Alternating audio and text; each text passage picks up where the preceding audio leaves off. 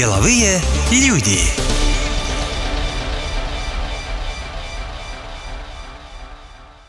Здравствуйте, дорогие слушатели подкаста «Деловые люди». Меня зовут Алена Стадник, и сегодня у меня в гостях замечательный иллюстратор из Украины Таня Якунова.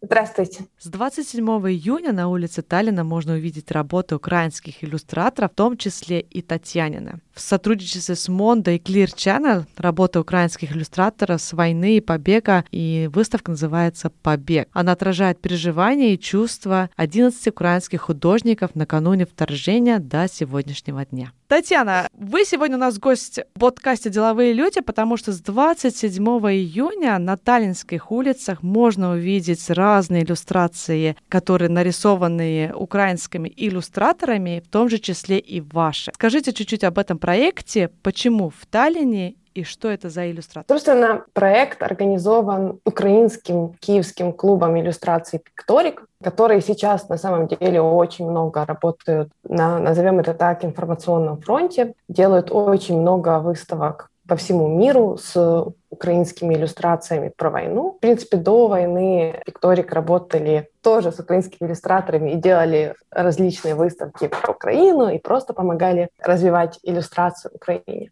А сейчас вот в том числе мы пришли к вам и сделали проект, галерею, который можно увидеть онлайн, также на, на сити-лайтах на улицах города. Это иллюстрации собственно, про войну в Украине, взгляд художественных художников и иллюстраторов от первых, скажем так, глаз о событиях, которые сейчас у нас, к сожалению, происходят. Чтобы слушателям было чуть-чуть понятнее, то глубоко трагительная и персональная выставка называется именно «Побег», вы показываете тех людей, которые бегут или сбежали, или собираются выбегать из Украины? Я бы сказала скорее то, от чего люди бегут, не только как, а и от чего, от того, с чем мы столкнулись, от нашей реальности, потому что нужно понимать, что все переселенцы, все беженцы, которые сейчас покидают Украину, делают это не по своей воле, они не делают это в поисках какой-то лучшей жизни, они бегут от смерти, от разрушений. Э, многие из них потеряли дома,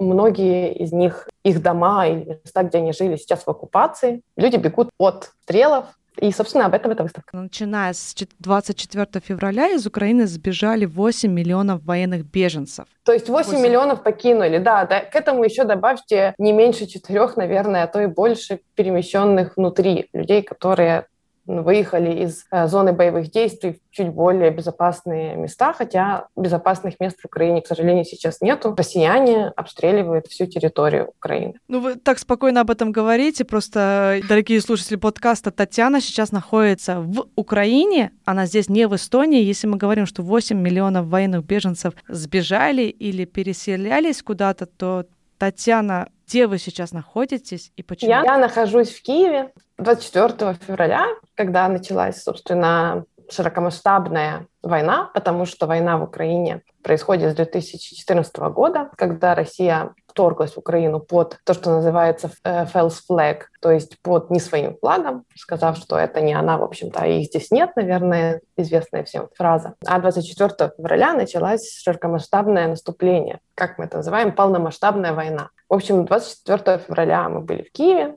с моей семьей. Мы, узнав, что наступление идет на Киев и была рекомендация эвакуироваться из зоны боевых действий, мы выехали в западную часть Украины, в более безопасное место. От ракет не защищены мы нигде, но чем дальше от границы, естественно, с Россией и с Белоруссией, потому что наступление на Киев, например, происходило с территории Беларуси, тем безопаснее в том плане, что есть какое-то время, ну и есть надежда, что не доберутся русские солдаты к тебе. Ну и страшно только из-за ракет. Мы провели там месяц, когда Киевская область и Киевский пригород был освобожден от русских солдат. Наверное, знаете, слышали про трагедию Бучи, Ирпеня, Макарова. В начале апреля мы вернулись в Киев и вот решили пока что остаться здесь. Мне повезло, я эвакуировала своих родителей в Германию, они там, безопасности. Мы решили, что мы достаточно мобильны, у нас есть машина, и если будет повторное наступление на Киев, о чем сейчас очень много говорят, и опять с территории Беларуси, то мы сможем, возможно,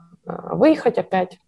В общем, решили оставаться пока что в Киеве. К тому же нужно понимать, что э, если кто-то сейчас эвакуирует в, из Украины в Европу, то, да и в принципе, куда угодно в Америку, то это могут делать только женщины, дети и люди старше 60 лет, потому что мужчины не могут выехать, соответственно, э, нужно расставаться со своими любимыми. Э, мне бы пришлось бросить мужа моего, соответственно, я решила, что не хочу этого делать пока что.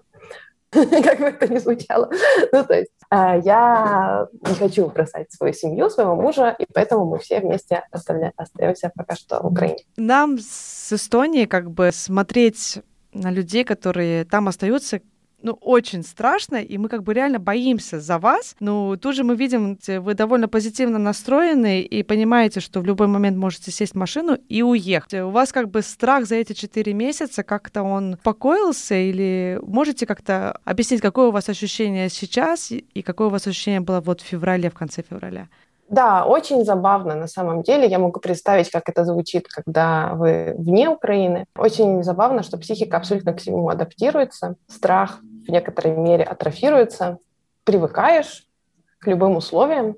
У меня была очень забавная ситуация, когда у меня был созвон с заказчиком, и в этот момент начались сирены, я взяла компьютер и пошла в ванну. И говорю, о, у нас тут сирены, просто я в ванну перейду. И так, что вы не обращайте внимания, я вижу у заказчика вот такие. Ну, вы знаете, я говорю, ну это же не значит, что ракета прям на нас летит. Ну, она где-то над нами, наверное. И я вижу у него такие глаза по 5 копеек. И я понимаю, что это, наверное, звучит. Я уже привыкла, мы уже 4 месяца живем под сиренами и как-то учимся, собственно, жить в условиях, которые есть. Наверное, мы привыкли и уже воспринимаем то, что происходит как-то более спокойно. Я не думаю, что это как-то правильно или хорошо, просто это единственный возможный способ жить. Мы, конечно, строим какие-то эвакуационные планы, да, что мы, что мы будем делать, если то, что мы будем делать, если это. Вы говорите, мы можем в любой момент сесть на машину и уехать. Ну, мы надеемся, что мы можем в любой момент сесть на машину и уехать. Как это будет, мы не знаем, но как бы себе что-то такое планируем. У нас в какой-то момент не было бензина, потому что разбомбили все нефтебазы. Вот. И, соответственно, была проблема с бензином, и все сидели, в общем-то, от машины было толку мало, заправиться было практически невозможно. Но сейчас вот машину мы заправили, кажется, что теперь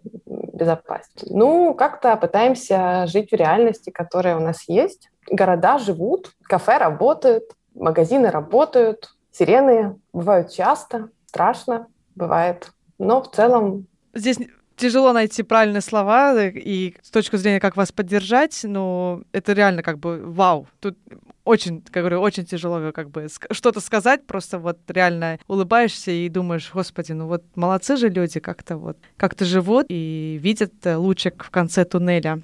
Э, Татьяна, вы сказали, что у вас были переговоры с заказчиком, и это очень здорово, потому что в начале подкаста я сказала, что вы довольно известный иллюстратор на Украине и даже, можно сказать, в мире. У вас более 20 разных награждений за ваши... Ой, подождите. Извините, я хочу... Тут какие-то очень странные звуки. Угу. И я не могу понять, это гром или взрывы. Простите, вот такое бывает. Э, так. Да, это гроза.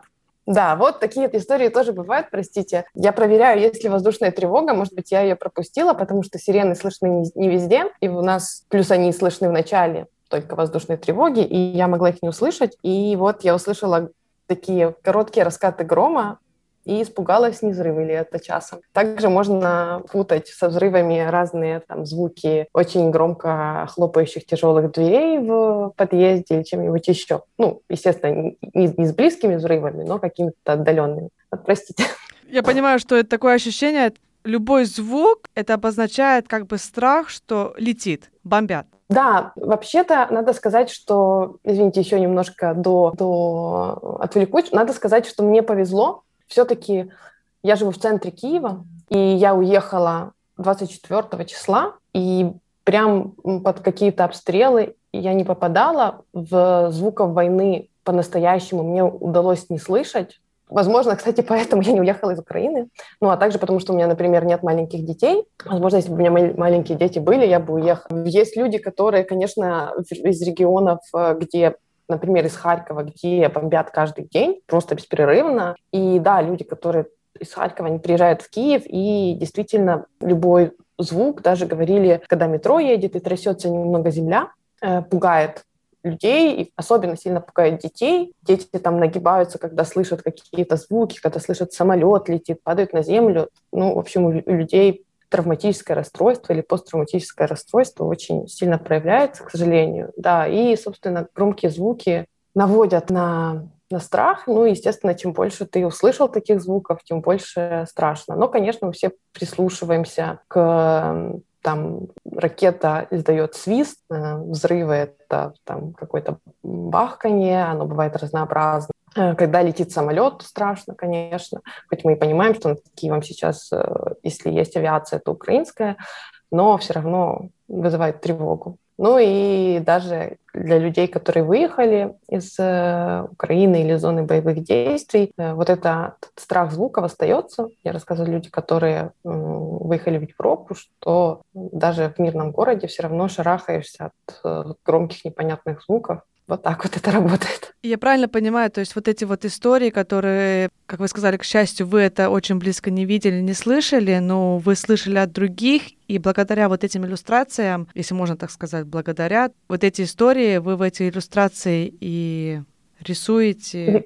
Верно, да, верно. Как бы за историями далеко ходить не нужно. Выходишь с собакой в парк и получаешь э, от других собачников три истории про то, как кто-то там бежал из Ирпеня, как у кого-то кого-то убили, э, как чей-то дом разбомбили и так дальше. Не говоря уже о количестве новостей, каких-то историй в социальных сетях, истории от э, друзей, близких, какие-то вещи там можно, да, нас своими глазами увидеть, естественно. У нас даже с тех пор, как мы вернулись в Киев, было несколько масштабных обстрелов. Видно, дым стоит, э, плюс ты видишь эти разрушенные дома, которые просто место, где ты миллион раз проходил, а теперь полдома нет. Если можно так спросить, возможно ли рисовать эти картины без слез? То есть, когда вы рисуете, как, какое у вас лицо?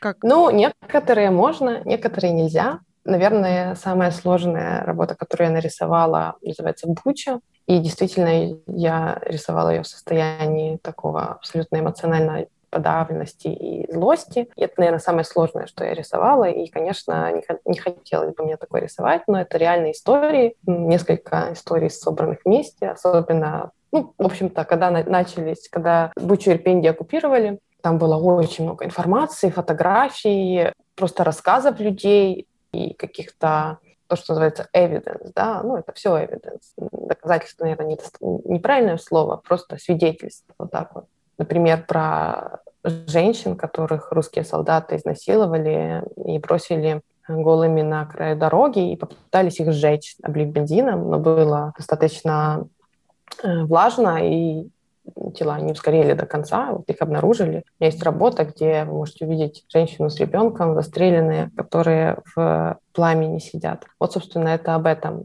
Там собраны несколько историй. Одна про женщину, которую изнасиловали на глазах у ее ребенка и потом обоих убили. Одна вот про эту э, про этих женщин, которых пытались сжечь и это собирается в одну работу. Есть какие-то, которые для меня более жизнеутверждающие. Например, есть работа, которая называется «Весна в Украине». На ней одуванчики на фоне дыма. Может быть, она выглядит грустной, но для меня она скорее жизнеутверждающая, что все-таки жизнь побеждает, и, ну, без слез рисовала. То есть это зависит. Опять-таки, психика адаптируется. Это очень очень удивительно наблюдать, как ты учишься с какими-то вещами заживаться. Например, я до войны вообще-то даже на, на кровь, на какие-то там жестокие сцены, даже в кино не могла смотреть, я всегда отворачивалась. Эм, вот. Но это все проходит, когда такое происходит в пяти километрах от э, дома твоих родителей, а так было со мной, у меня родители почти за Киевом живут. Ну и да, психика адаптируется, и уже, в общем-то, столько фотографий страшных мы пересмотрели, то, в общем, как-то меняет, э, мне кажется, всех то, что происходит, как людей. Война уже четыре месяца э, длится. В какой момент вы нарисовали свою первую картину, которая именно связана вот с, с этим побегом? Собственно, я ее нарисовала во время побега, во время эвакуации. Ну, мы называем мне кажется, что более правильно назвать это эвакуация, а не побег, э, потому что слово «побег» эмоционально окрашено. Люди эвакуируются, и мы тоже эвакуировались из Киева. И, собственно, первую неделю, или даже там 10 дней я была в ступоре, ничего не могла делать, рисовать. Это был ужасный стресс.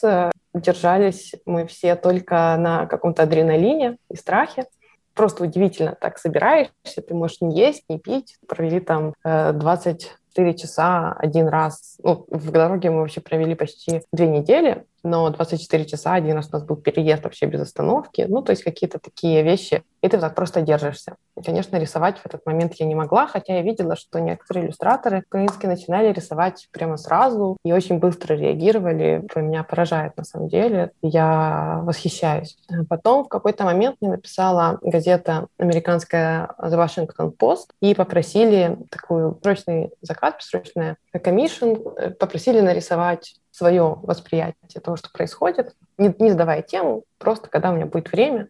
И хоть я, честно говоря, не, у меня не было особо моральных, эмоциональных или каких-нибудь сил рисовать, но это вот так, надо нарисовать. Это Вашингтон Пост, это возможность показать, что происходит, людей сможет рассказать. Мне кажется, где-то в начале марта, может быть, 10, 5, 7 марта, не помню когда, наверное, через неделю, через 10 дней я начала рисовать, я начала скетчить уже прямо в машине, Потом пыталась немножко рисовать бомбоубежище, немножко рисовать ванны, где мы иногда тоже прятались э, во время воздушной тревоги. Э, вот. Это были первые работы. Э, одна посвящена эвакуации, собственно, а одна посвящена противостоянию, когда безоружные люди в городах, которые были эвакуированы, выходили против на мирные митинги, ну, против, они были мирные только с одной стороны, естественно, против вооруженных русских, со словами «убирайтесь домой, мы не хотим оккупацию, мы Украина». И это было, меня просто очень поразили эти видео из Херсона, из Мелитополя, из Энергодара, потому что русские начинают стрелять из автомата, а люди, не бо... они даже уже не содрогаются и не убегают от звуков стрельбы, понимаете? И для меня это такая невероятная, невероятная сила и такая такая храбрость, которая меня очень поразила. Я понимаю, что людям просто, ну вот они не настолько не хотят подать в эвакуацию, что им не страшно даже автоматная очередь. И выйти безоружными против вооруженных людей, которые явно пришли для того, чтобы захватить или убить, это большая сила. Собственно, вот это было, были мои первые две работы. Наверное, да, наверное, где-то числа 10 может, чуть позже они нарисованы. Я уже не помню, что я рисовала еще потом, но следующий такой эмоциональный момент был, когда, а, собственно, деоккупировали э, Киевскую область, ну и пошли известия. А, ну да, и до этого я нарисовала работу, которая просто в целом для меня, по крайней мере, в начале войны символизировала, такая она символичная, с подсолнухом, который горит русскими танками, как тлей какой-то, которая на него нападает каким-то... Есть такие жучки с длинными носиками. Потом, потом собственно, произошла, произошла буча, и работы были посвящены этой.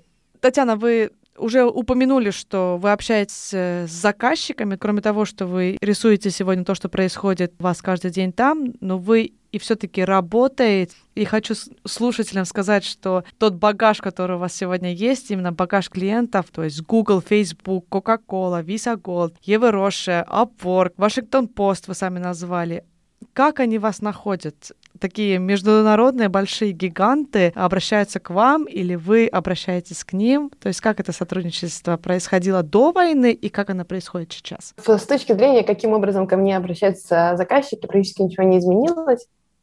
Я занимаюсь иллюстрацией уже 8 лет. Мне повезло, я никогда сама не искала заказчиков. Я делала какие-то свои работы, наполняла портфолио, пыталась вести грамотно социальные сети с точки зрения иллюстрации как бизнеса. Да? Выделила отдельный Инстаграм-аккаунт, которым я представляю себя именно как иллюстратором и пощу туда только иллюстрации и какие связанные с работой вещи.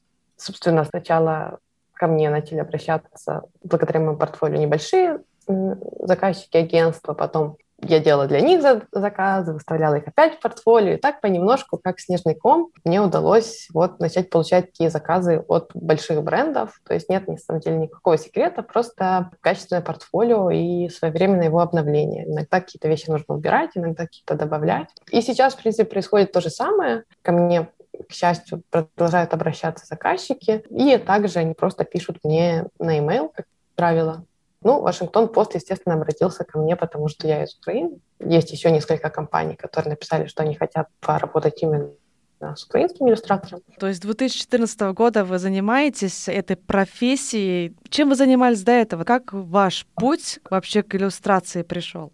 Это вообще интересная история, немножко путанная. Я вообще любила с детства рисовать. И в, когда мне было, наверное, или в первом классе, или во втором я попросила родителей отдать меня в художественную школу. Они меня отдали в художественную школу, я там проучилась 7 лет. Вообще-то художественная школе мне не очень нравилась. Ну, художественную вечернюю школу. Там рисовали в основном, ну, наверное, еще когда я была совсем маленькая, было повеселее, а потом я становилась старше, и мы начинали рисовать головы гипсовые, натюрморты, планеры. Мне все это не нравилось. На планерах у меня всегда была каша, с акварелью у меня работать не получалось. В общем, вроде как бы у меня в целом получалось, но мне не было слишком интересно. И в конце концов все заканчивалось тем, что мы сидели там хихикали на этих занятиях больше, чем рисовали с моими подружками. Но все равно это, конечно, большая база, но это все отбило у меня желание рисовать, и я решила, что не-не-не, в художественную академию поступать не хочу, там опять эти головы рисовать, можно мне что-то другое. И я пошла учиться в Киево-Могилянскую академию, в которой нет на самом деле ничего связанного с художественным образованием, но это очень хороший старый университет. Я пошла учиться на социологию, Учиться мне было очень интересно. Правда, становиться социологом не так интересно. Э, вот, э, закончив бакалаврат, э, я решила, что как-то так вышло, что меня затянуло в рекламу, и я начала работать в рекламе креативным копирайтером. Я придумывала там идеи роликов, идеи наружной рекламы, принтов, даже каких-то мы участвовали в рекламных всяких событиях, конкурсах и так дальше. Но это мне тоже где-то 4 года в рекламе проработала, и мне надоело. Реклама достаточно э, такая, ну, я бы сказала, может быть, когда ты молодой, у тебя есть много энергии, это может и хорошо, а потом становится не очень, потому что это очень много э, работы по ночам, плюс это очень много работы в стол, ты что-то клиенту предлагаешь, он начинает тебе какие-то давать странный с твоей точки зрения фидбэк, Э, плюс творчество все обычно не остается невостребованным, а востребованным остается сделать, как это, шутка, логотип побольше. В общем, я решила, что надо с рекламой завязывать. И подумала, ладно, окей, я хотела, я там когда-то рисовать любила. Весь период университета я вообще практически не рисовала, потом чуть-чуть начала для себя рисовать и решила, ладно, пойду поучусь на дизайн. Дизайн — это такое, что-то между. И вот, собственно, пока я училась на дизайн, я поняла, что больше всего мне интересна иллюстрация, и вот с тех пор работаю иллюстратором. И это моя full-time работа, собственно, единственный источник дохода — это иллюстрация. До войны у вас была возможность и обучать других иллюстрацией. Да, да, я провела э, несколько наборов в Харьковской школе дизайна и визуальных коммуникаций. Э, сочник онлайн, потому что я не в Харькове, естественно. Сейчас, конечно, все затормозилось. К счастью, ребята успели эвакуироваться, которые были в Харькове, но немножко не до этого было. Возможно, мы восстановим эти занятия чуть попозже. Также перед э, полномасштабным вторжением в начале февраля я записала курс на доместике по иллюстрации. Да, но он еще не вышел, но если что, он будет скоро. Вот. Но сейчас, к сожалению, у меня эмоциональных сил не хватает на то, чтобы преподавать. Поэтому не знаю, когда что-то восстановится, но, может быть, в скором времени, когда наберусь сил. Потому что, конечно, сейчас ресурс сильно ограничен. И поначалу я, например, даже не могла собраться и работать. Мне не получалось. Сейчас я как-то настроилась, а вот до этого просто настолько из-за стресса рассеянное внимание, что сложно. Наверное, и преподавать сейчас будет сложно, но может через несколько месяцев что-то что появится новое. Наверное, вас не раз спрашивали вопрос, а кто же все-таки круче, иллюстратор или художник? И как вообще относитесь к художникам? Э, слушайте, ну я вообще думаю, что иллюстратор, художник — это вещи, которые часто пересекаются. Иллюстратор — это коммерческий художник. Да? То есть э, разница в том, что иллюстратор работает по брифу, а художник работает по какой-то внутренней адженде. Но мне кажется, когда мы там рисуем вещи, которые называются личными проектами, как, например, в том числе проект про войну в Украине, мы становимся художниками. Поэтому я не знаю, кто круче. Мне кажется, что это очень переплетенная история. Естественно, когда ты работаешь по брифу, у тебя есть задания, особенно если какой-то рекламный бриф, то ты, естественно, коммерческий художник, иллюстратор. А, ну а вот как, как только мы отходим от этого, то дальше есть целый, целый набор каких-то остановок, мне кажется, между иллюстраторами и художниками. Собственно, все, наверное, иллюстраторы есть художники. Вы рассказали, какая самая тяжелая картина была за последние четыре месяца. Если мы посмотрим 8 лет вашей карьеры, какая ваша любимая тема, тематика, или, может быть, у вас есть какая-то любимая картина? Ой, ну, надо сказать, что до, до февраля я, в общем-то, рисовала такие куда более жизнеутверждающие и веселые картинки. Работала над детскими книжками, работала над рекламной иллюстрацией. Я очень люблю рисовать персонажей. Мне просто нравится процесс каких-то странных, странных людей рисовать.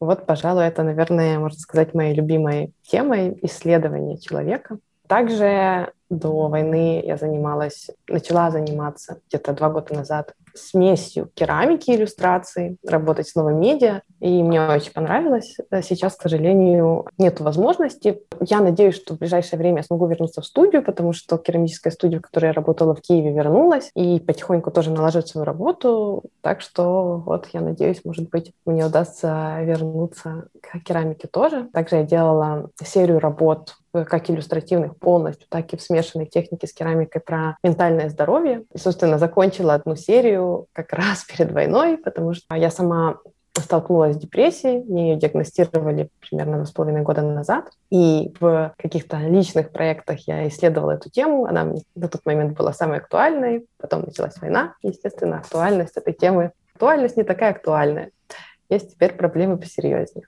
Вы сказали, что детские книжки, то есть правильно понимаю, что есть какие-то писатели, которые обращаются к вам, что вот мне нужна иллюстрация для книг. Да, если говорить про какие-то самые большие проекты, сейчас мы, я работаю над серией из четырех детских книжек картинок, то есть такие, то, что называется board это такие толстенькие картонные книжечки для маленьких детей с большим американским издательством Penguin Random House. Серия посвящена музыкальным направлениям, видам, группам музыкальных инструментов, ударные, духовые, струнные и голос. И, собственно, две книжки уже можно предзаказать, над двумя остальными я еще работаю. Ну, вот это такой большой книжный проект. Кроме того, я рисовала серию обложек для книжек для украинского издательства «Выдавництво Старого Лева», для книжек любимой очень мной писательницы Даяны Вайн Джонс. Ее, наверное, многие знают по произведению «Ходячий замок Хоула», но у нее есть еще много таких классных произведений. Это детская писательница или young adult писательница. Гарри Поттер до того, как появился Гарри Поттер. Я люблю ее очень, и я, мне было приятно нарисовать э, обложки для этих книжек. Это такой яркий момент в вашей жизни. Да, да. Ну, естественно, мне же пришлось все эти книжки прочитать, и это было здорово. Есть ли у вас, Татьяна, какая-то мечта, какую работу вы бы хотели сделать, или для какого клиента вы бы хотели сделать работу? Ну, вы меня в тупик поставили. Я не знаю. У меня, у меня сейчас мечта, чтобы война закончилась, и можно было вернуться к каким-то своим проектам, не связанным с войной, чтобы не знаю, делать какие-то личные проекты, которые не содержат дыма и бомб. Выставка, которая сейчас проходит в Таллине, благодаря иллюстраторам Украины, там несколько иллюстраторов. У вас там какая-то комьюнити, у вас там реально очень много их. Это популярная какая-то деятельность, чем занимаются, или просто так вышло, что кажется, что у вас там много? Мне тоже кажется, что много. Я очень довольна. Мне кажется, что украинская сцена иллюстрации просто цветет. Очень много новых ребят появляются практически каждый год. Связано, я думаю, это во многом с тем, что у нас хорошо сейчас развито альтернативное обучение.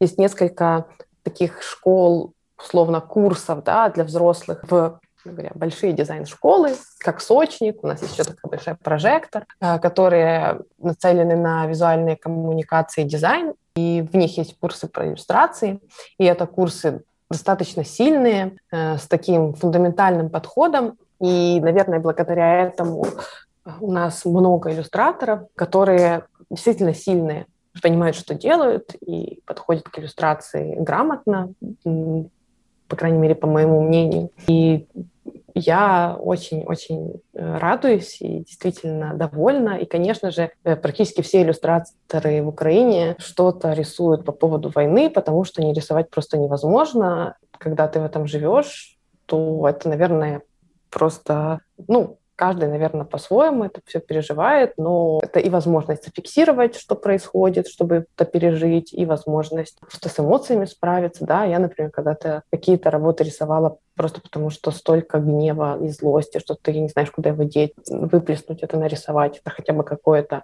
что ты можешь сделать. Поэтому, поэтому да, у нас много иллюстраторов, много очень хороших иллюстраторов, много иллюстраторов, которые работают с мировыми изданиями, особенно с эдиториал иллюстрацией. Вот так вот. И все они сейчас рисуют проект, который, наверное, бы не хотели рисовать. Я имею в виду, конечно, войну. Я уже несколько раз э, упомянула то, что 8 лет вашей карьере и 20 разных награждений, которые это довольно звонкие награды, я не буду их сейчас всех перечислять. Может, у вас есть э, как бы любимая награда, которую вы получили, или награда, которой вы сами очень сильно гордитесь? Вот это вот а... над чем вы работали? Знаете, я, наверное, может быть, это так случайно, может быть, так просто работает. Это, наверное, первое, которое я получила. Это не была награда, это был на самом деле шорт-лист, но это шорт-лист Book Illustration Competition, которая проводилась в английским изданием Folio Society, очень таким фashionabельным и известным. И галереи House of Illustration. Ну, шорт-лист — это там пять человек или четыре человека было. И для меня это была, наверное, первая победа, поэтому я ее хорошо запомнила. К тому же было очень интересное совпадение, потому что в момент награждения я была в Англии, и я смогла на него прийти и пообщаться с агентом Даяны Вайн Джонс. Как раз та книжку, которую я подавала, это была Точнее, там была задача сделать несколько иллюстраций для книжки «Ходячий замок Хоула». А, вот. Э, для меня это такое запоминающееся событие. Кроме того, э, последние, опять-таки, еще неизвестные результаты, но я очень радуюсь, что мой проект про депрессию, сделанный в смеси керамики и иллюстрации, попал в лонглист World Illustration Awards. Это как раз тот самый проект, который был актуальный ровно до 24 февраля для меня. Но я все равно очень радуюсь, потому что это личный проект, а всегда приятно, когда личные проекты попадают, оцениваются и так дальше. Тема депрессии очень много озвучивается у нас в газетах. Есть ли у вас какой-то совет, как из нее выйти, как вы все-таки вышли из, из этой болезни? Ну, я не знаю, вышла ли я, и можно ли победить э, депрессию навсегда. Это, наверное, как, как в каких-то заболеваниях называется ремиссией. Сейчас я чувствую себя лучше. Примерно это очень хорошо. Во-первых, э, я думаю, что лучше всего не попадать в депрессию. Да, и бывают случаи, когда ты не можешь ничего контролировать, но в моем случае я могла. Э, и, наверное, таким ошибкой моей было это слишком много работы, когда я выжила со своей жизни все, кроме, кроме работы, которая мне очень нравилась, потому что это была иллюстрация. Я работала in-house иллюстратором в компании целый день, потом приходила и по вечерам делала еще фриланс-проекты, также на выходных, на праздник. Не встречалась с друзьями, э, никуда не ходила, только рисовала иллюстрации и говорила, что это мое и работа, и хобби. В общем, это не приводит, не делайте так, это не приводит к ничему хорошему. Это первый этап выгорания, если что, когда ты просто так сильно погружаешься во что-то, что не можешь делать ничего другого. И вот надо себя было остановить, конечно, на этот, этот момент, по крайней мере, не затягивать его. Я его затянула, я так жила 4 года, и это закончилось тем, что, конечно, наверное, не единственная причина, но это вот то, что, как я понимаю, погрузило меня в это состояние. А, вот. А чтобы выбраться из него, мне нужно пришлось обратиться к врачу, и я всем это советую. Э, я обратилась и к психотерапевту, и к театру, и они вместе смогли мне помочь. И я всех призываю э, тоже так делать. И с, депрессией, в моем, по крайней мере, случае, хитрость была в том, что я не думала, что я в депрессии. Это вот та самая улыбчивая депрессия, когда думаешь, ну я же там улыбаюсь, но я же кушать могу, я же встаю с кровати. Ну да, я плачу каждый день, ну как бы просто у меня характер противный или что-нибудь еще. Ну да, я раздраженная, но я просто такая, такой человек не очень хороший, не знаю. Вот так вот думаешь, а потом оказывается, что дело не в том, что человек не очень хороший или плакса, а, а в том, что ты болен. Вот когда мне сказали, что у меня депрессия, у меня было такое, ну, такой шок как, подождите, ну вот я же, вот я же могу улыбнуться, я же когда езжу куда-то там в поездки, мне даже нравится. Разве это точно депрессия? Вы уверены? Вы уверены? Вот, оказалось, что да. Так что нужно следить за собой, и, наверное, сложно уловить этот момент. Но, в общем, есть, можно в интернете найти шкалу, если у вас есть э, сомнения, пройти поотвечать на вопросики, если у вас собирается слишком... Шкала Бека, по-моему, называется. Если у вас собирается подозрительно много ответов, ну, там есть подсчет, то обратиться к врачу, проконсультироваться, смотря какая у вас, как, какое у вас будет состояние. У меня была депрессия средней тяжести. Конечно, когда человек уже в тяжелой депрессии, он действительно может не вставать с кровати, но это бывает не так часто. А даже средняя депрессия – это очень плохо и сильно влияет на качество жизни. А как близкие люди могут вот понять, что вот у него, у близкого человека депрессия? Вот именно вы говорите, а я же улыбаюсь, я кушаю, я хожу на работу, я встаю. То есть вроде бы все хорошо, а то, что у вас внутри происходит, и как вы внутри сгораете, это же наружу никто не видит. Как близкие могут помочь таким людям? Знаете, мне кажется, что, конечно, вот я сейчас, столкнувшись с этим, я теперь вижу эти все проявления там в близких людях, да, я вижу, когда они э, скатываются и когда нужно там пойти на консультацию хотя бы к психотерапевту. Для человека, который не сталкивался, да, и никогда не, не, не погружался в эту тему, наверное, какие-то вещи неочевидные. Могут близкие, к сожалению, даже там иногда говорить, да ладно, да чего ты раскис, да что это, это не депрессия. Я, например, там боялась, что так скажут мои родители, поэтому ничего им не рассказывала, а потом оказалось, что родители-то на самом деле, знаете, мы не знаем про своих родителей очень много, потому что мы дети, когда они взрослые. Вот, а, наверное, если бы я больше была открыта, то они бы, может, мне раньше подсказали, что пора обратиться к врачу. Э, я думаю, что надо разговаривать, открываться и замечать какие-то какие э, звоночки. Да? Например, если человек часто плачет, или вы там начали часто ссориться вдруг с своим партнером, или человек стал раздражительным, у нас как бы часто люди спихивают на то, что ты стал плохим, да, что-то у тебя с характером, чего ты постоянно злишься и так дальше. Ну вот, например, если человек постоянно раздражительный, то скажем так, постоянно это неправильное слово, вот оно, наверное, и э, может и обмануть большую часть времени или слишком часто, часто, да, раздражительный, плачет, в плохом настроении, или бывает по-другому, нету сил что-то делать, не, не можешь встать, не, не можешь встать с кровати. Человек, например, не хочет в душ ходить. Да? Вот какие-то такие вещи можно заметить по своему партнеру. Или там вялый стал. Есть ощущение, например, тоже дисфории. Человек не получает удовольствия ничего. Вот ты там идешь, я помню, я любила сходить в парк выпить кофе. Я беру этот кофе и как-то только по привычке, ты не чувствуешь никакой радости от этого. Даже вот этот маленькая, маленькая буквально радости. И, ну, если разговаривать с человеком, то ты можешь это заметить. Просто важно здесь не сказать, что ты раскис, да ладно, до чего ты такой злой, или ты такая злая, ты какой-то там стал меня муж называет иногда Мигера.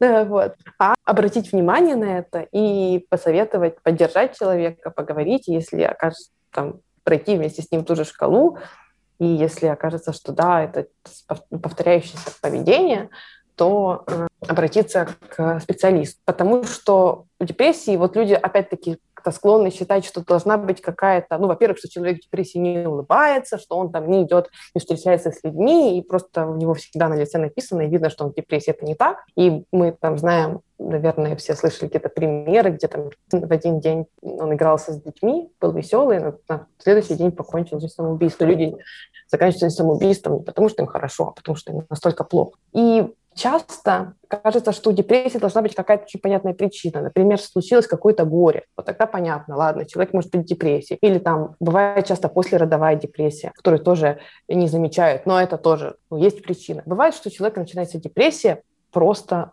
без видимой причины. Это может быть как просто гормональный сбой, незамеченные, да, проблемы со щитовидкой могут вызывать депрессию. А, может быть, вот какие-то там проблемы с выгоранием. Что-то вроде как жизнь, все нормально, работа есть, семья есть, там никаких нет проблем. Мои друзья, которые видели меня каждый, каждый день, некоторые удивились, говорят, почему, как депрессия? Подождите, у вас же все хорошо, ну что же так? Ну вот так иногда случается. Так что да, нужно, во-первых, не ждать, что это будет написано на лице, и все время видно, что человек белый, грустный и не встает с кровати. Во-вторых, не ждать, что это, этому будет какая-то очевидная причина. Так бывает, но так может быть по-другому. И обращать внимание на звоночки, и когда они есть, обращаться к специалисту, он уже подскажет или она не бояться идти к психиатру или психотерапевту. Ну, у нас в Эстонии, я не знаю, как у вас там в Украине, но очень часто вписываются антидепрессанты,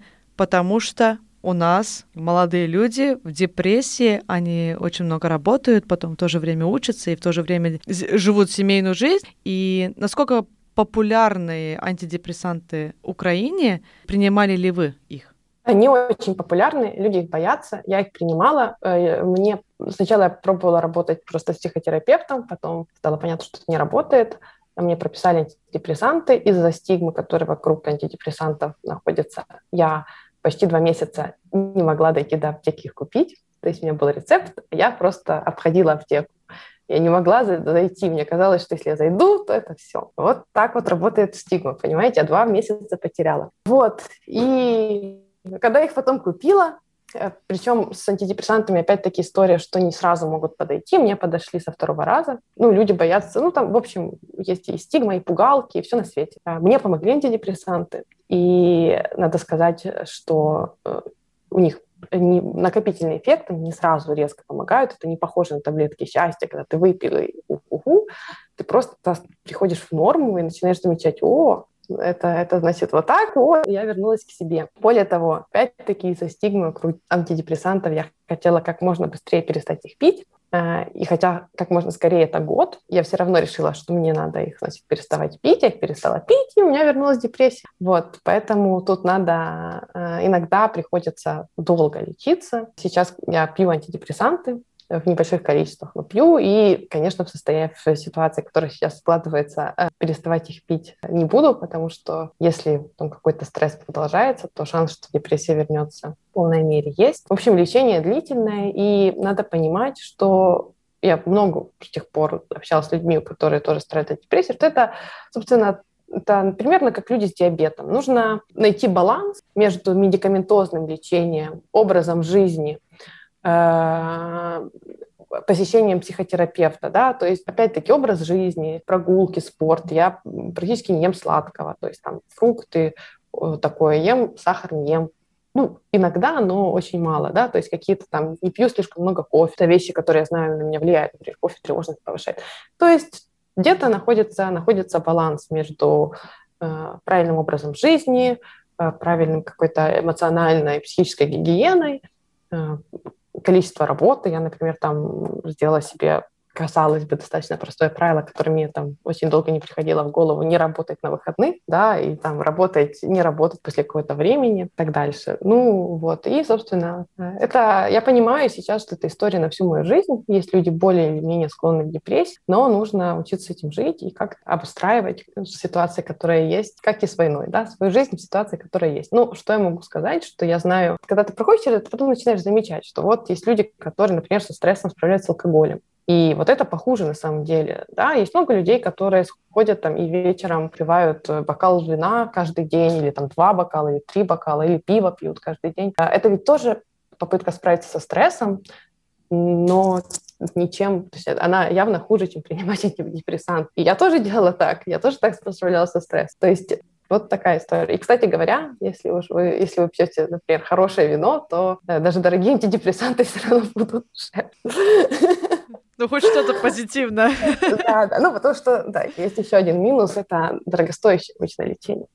Хочу сказать просто большое спасибо, потому что мне кажется, что тема антидепрессанты, депрессия, стресс, по крайней мере, в Эстонии об этом то ли некомфортно говорить, и люди боятся говорить, и боятся сказать, что да, у меня была или есть, или... Но мне кажется, что об этом надо говорить. Благодаря вам э, вашей истории все-таки встанут и пойдут психологу, психотерапевту купят себе таблетки или займутся спортом, задумаются и так э, сохраним чью-то жизнь? Ну, я вам хочу сказать, что у меня тоже, мне тоже было страшно рассказывать людям. Вот честно, даже друзьям, ну, казалось бы. Вот есть какая-то у нас тоже ужасная стигматизация психических расстройств. Мне никто никогда не говорил, что это плохо, да, но вот оно где-то в воздухе. И прямо, ну, история про то, как, как я покупала антидепрессанты свои первые, они, оно, оно там подсказывает. И да, мне тоже было страшно говорить, рассказывать. Мне почему-то казалось, что ко мне начнут по-другому относиться, осуждать что-нибудь еще, или там казалось, что если я расскажу, то я как будто привлекаю к себе внимание тем, что я рассказываю. Сейчас просто прошло время, я чем больше говоришь, тем менее страшно становится, и как-то уже более спокойно об этом разговариваешь. А поначалу, конечно, мне было сложно говорить. И к психотерапевту было сложно идти, и к психиатру было сложно идти. Так что если кто-то чувствует где-то находится на этапе, где ему сложно, страшно или неудобно, то я просто хочу сказать, что вы не одни, так случается со всеми, но со временем это чувство проходит, а это все равно правильное решение. Понимаю, что мы говорили очень о разных темах и закончили вот депрессией, которая очень актуальная тема сейчас в Эстонии. Но, может быть, есть какая-то тема или какой-то анонс, который бы вы хотели сказать нашему подкасту, нашим читателям? Ну, во-первых, спасибо большое, и мы знаем, что Эстония нас поддерживает. Мы знаем наших партнеров в Украине, все знают, и я хочу выразить огромную благодарность за то, что э, делает Эстония, эстонцы для Украины. И вот как, да, друг познается в беде, и вот э, мы чувствуем поддержку. А сказать хотелось бы, да, продолжайте нас поддерживать, пожалуйста. К сожалению, мы в такой ситуации, что сами справиться не можем. Мы очень очень отважно сражаемся. Мы очень мотивированы сражаться за себя и за свою землю. Но, к сожалению, Россия очень большая. И у нее очень много оружия. И очень много людей, которые, которых они не щадят. И человеческий ресурс у России не закончится скоро, так же, как и не закончатся ракеты. Поэтому, к сожалению, э, мы сами не справимся. Поэтому нам очень-очень сильно нужна поддержка. Я думаю, что Эстония, как никто, понимает, что если Украина, не дай бог, падет и не сможет себя сохранить, то Россия не остановится на Украине, у нее появятся какие-то новые идеи, кого можно захватить. Я думаю, уже сейчас они есть. И война перейдет на следующие страны. Поэтому давайте все вместе сделаем так, чтобы Россия больше никого, ни на кого не могла нападать, угрожать и начинать войну. По крайней мере, в, на ближайшие много-много-много лет. Потому что, если вы посмотрите, с 91 -го года Россия развязала Украину. Это не первая война, которую развязала Россия. Поэтому хотелось бы, а, хотелось бы попросить, чтобы, чтобы мы смогли это сделать вместе, чтобы продолжали нас поддерживать, и чтобы мы вместе смогли остановить эту военную машину. И последний вопрос, который я бы хотела вам задать, это то, что если бы у иллюстраторов был манифест, то как бы он звучал? Вообще, э, до войны мы, э, я любила говорить фразу, э, которая звучит «Illustration is communication, not decoration». То есть иллюстрация — это коммуникация, а не украшение, украшательство. Потому что я действительно так считаю. Мне кажется, что иллюстрация — это вид визуальной коммуникации, и именно коммуникация является ее основой. Да? Передача идей, передача идей текста, дополнение, может быть, где-то текста и так дальше. И даже когда иллюстратор работает с брифом или с текстом, есть как происходит журнальная иллюстрация, всегда может добавить какой-то свой дополнительный, свое слово, свой взгляд и так дальше. Э, сейчас это все э, немножко звучит отдаленно и нереалистично, потому что настолько другая как-то а, адженда, что, наверное, должен быть какой-то сейчас э, другой манифест, соответствующий времени, но я его, честно говоря, пока что не могу сформулировать. Поэтому это такой бывший манифест, а новый в процессе. Дай бог мы о нем услышим и увидим. И хочу напомнить, что, дорогие слушатели, подкаста «Деловые люди» у нас были в гостях отмеченный наградом иллюстратор и художник из Украины, из Киева Татьяна Якунова. Ее и других иллюстраторов из Украины, их работы можно увидеть в Таллине. Ходите, смотрите, они грустные, но они показывают то, что сейчас происходит. И, Татьяна, большое вам спасибо, что вы нашли время, нашли место, такое тяжелое и интересное время. Слава богу, сирены мы не слышали. Я надеюсь, что в ближайшее время вы тоже не будете это слышать. Спасибо большое. Мне было очень приятно с вами разговаривать. Спасибо большое, что пригласили.